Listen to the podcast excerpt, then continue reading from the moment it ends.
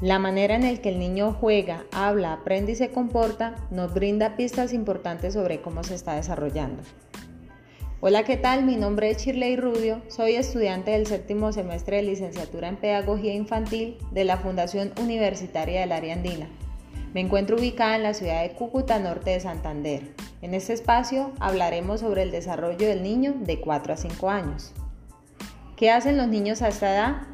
Con el fin de abordar este tema realicé la observación en el parque principal del barrio. Usualmente voy al parque que se encuentra ubicado en el barrio Cundinamarca los domingos en compañía de mis hijos y esposo a compartir una tarde agradable en familia. Teniendo en cuenta que una de las características principales del docente es el ser observador, quise aprovechar esta oportunidad para analizar cómo es el niño de 4 a 5 años. Estando allí pude notar que los niños a pesar de tener la misma edad pueden progresar a velocidades diferentes. Cada niño desarrolla el habla a su propio ritmo. Todos los niños son únicos y desarrollan su personalidad de manera diferente, dependiendo del entorno familiar y social en el que se encuentren. Debido a esto existen unos logros específicos o indicadores de logros que determinan lo que el niño debe estar haciendo a cierta edad. El niño a medida que crece desarrolla habilidades y destrezas nuevas. Los niños generalmente a esta edad preguntan frecuentemente, son más independientes, juegan y siguen reglas. Reconocen su sexualidad, les gusta cantar, bailar, correr, saltar, trepar. Cuentan los números, se saben las vocales y les encantan los juegos de roles. Mientras que mis hijos jugaban, observé a varios niños que por sus características comunes podían estar entre la edad de 4 a 5 años. Estaban jugando con más niños y por supuesto niños de otras edades. Pude notar en un niño timidez, pero otros eran totalmente extrovertidos.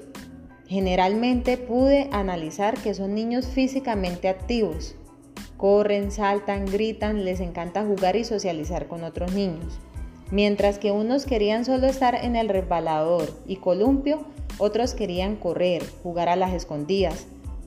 También había un espacio para pintar y observé varios niños con sus padres pintando un dibujo animado.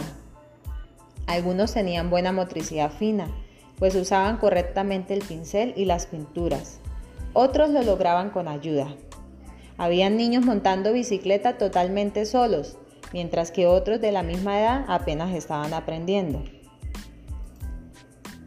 El niño tiene 100 lenguas, 100 manos, 100 pensamientos, 100 formas de pensar, de jugar y de hablar. 100 siempre.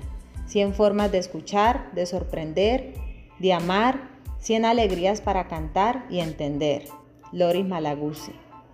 De acuerdo a lo planteado por Loris Malaguzzi, como docente en formación creo que se aprende mucho de cada niño, que no debemos generalizar, pues al observar las características comunes me doy cuenta que son únicos e irrepetibles, que van a su propio ritmo y lo hacen bien.